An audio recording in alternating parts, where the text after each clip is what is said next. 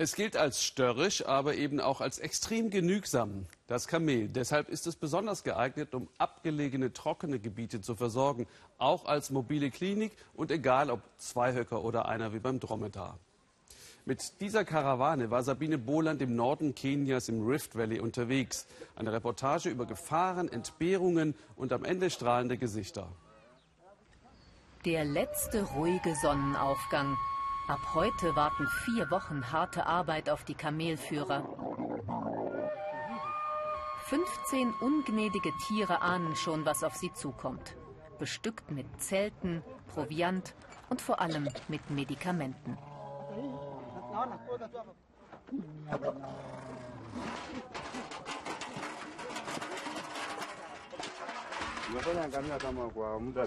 Das Kamel hier, das hat keine Lust, die schwere Last zu tragen.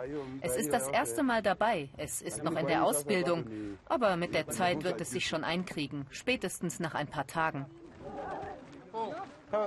Abgesehen von den Tieren sind die, die diesen harten Trip auf sich nehmen, mit Leidenschaft bei der Sache.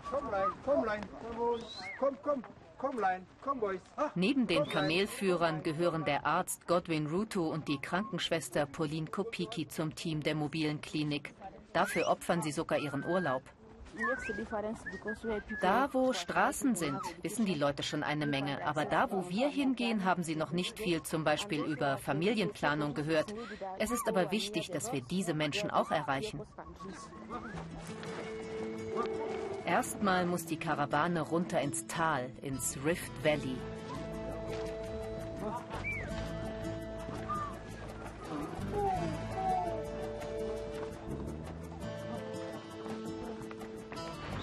Autos können hier nicht mehr passieren, aber auch die Kamele sind nicht begeistert.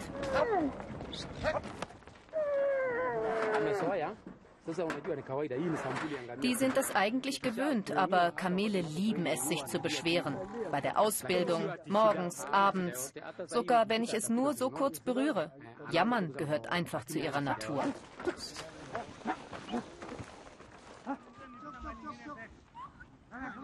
Schon am Wegesrand spricht die Krankenschwester Pauline Frauen an und lädt sie zur Sprechstunde ein. Familienplanung und Verhütungsmethoden sind ein Hauptanliegen der Kamelklinik.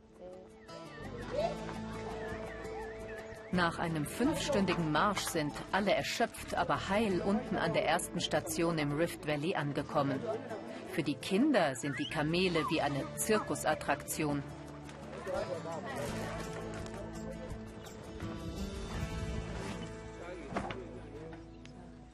Pauline und der Arzt Godwin Ruto öffnen ihre Krankenstation unter freiem Himmel. Der erste Patient möchte einen HIV-Test machen. Der Mann fragt, ob er sich mit verunreinigter Nahrung anstecken kann. Pauline erklärt ihm geduldig, dass HIV durch ungeschützten Sex mit einer infizierten Person übertragen wird und zeigt ihm, wie er sich mit einem Kondom schützen kann. Er hat noch nie zuvor eines gesehen.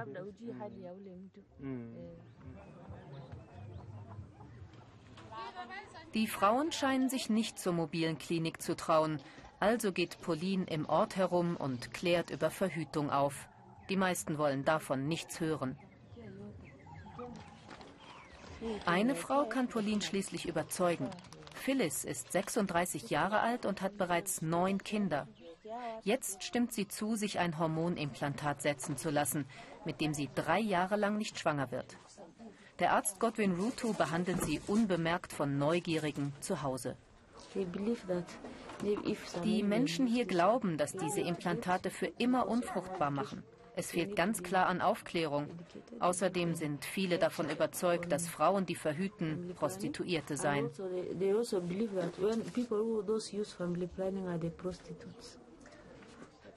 Ihr Mann, so ist Phyllis überzeugt, will noch mehr Kinder. Aber das unsichtbare Implantat kann sie vor ihm verheimlichen. Ich möchte erstmal dafür sorgen, dass die Kinder, die ich schon habe, eine ordentliche Ausbildung bekommen. Und neun Kinder, erzählt sie, seien gar nicht so viele. Ihre Nachbarinnen hätten alle zehn, elf oder zwölf. Pauline besucht die Schule von Waseges. Sie ist so voll, wie man es bei dem kleinen Ort nicht vermuten würde. Aber jede Familie hat eben um die zehn Kinder. Der Sexualkundeunterricht ist in den meisten ländlichen Schulen in Kenia rudimentär. Solange ihr in die Schule geht, sagt Pauline zu dem Thema, müsst ihr eure Beine für die Männer geschlossen halten. Die Krankenschwester hat den Mädchen etwas mitgebracht. Wiederverwendbare Stoffbinden. Sobald sie nämlich ihre Periode bekommen, fällt die Schule für sie in dieser Zeit aus. Binden oder gar Tampons gibt es nicht. Daher warten die Mädchen meist zu Hause, bis die Blutung vorbei ist. Mit den wiederverwendbaren Stoffbinden hofft Pauline, dass sich das in Zukunft verhindern lässt. Leider reichen die Binden nicht mal für die Hälfte der Mädchen. Am nächsten Morgen geht es weiter, tiefer ins kenianische Niemandsland hinein.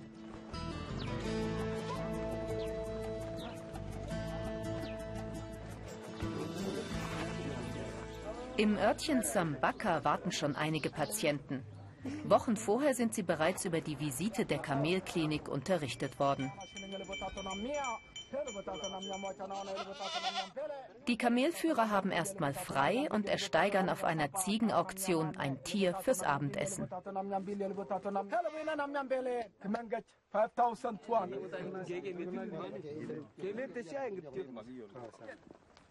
Der Arzt Godwin Ruto untersucht eine Patientin nach der anderen.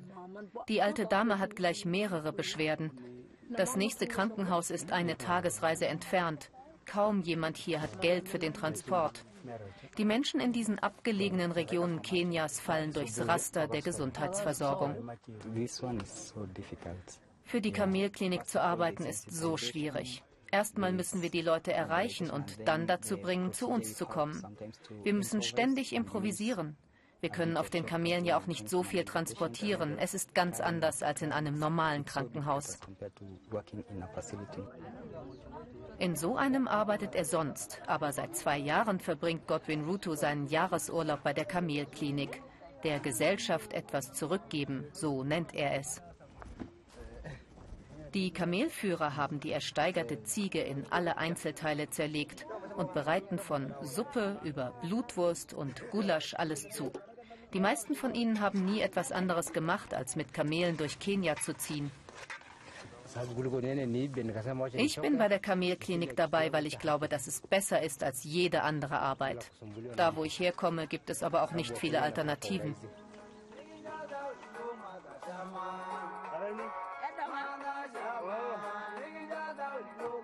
Bei allen Strapazen, das Team der mobilen Kamelklinik hat auch viel Spaß bei diesem medizinischen Abenteuertrip durch vergessene Dörfer Kenias.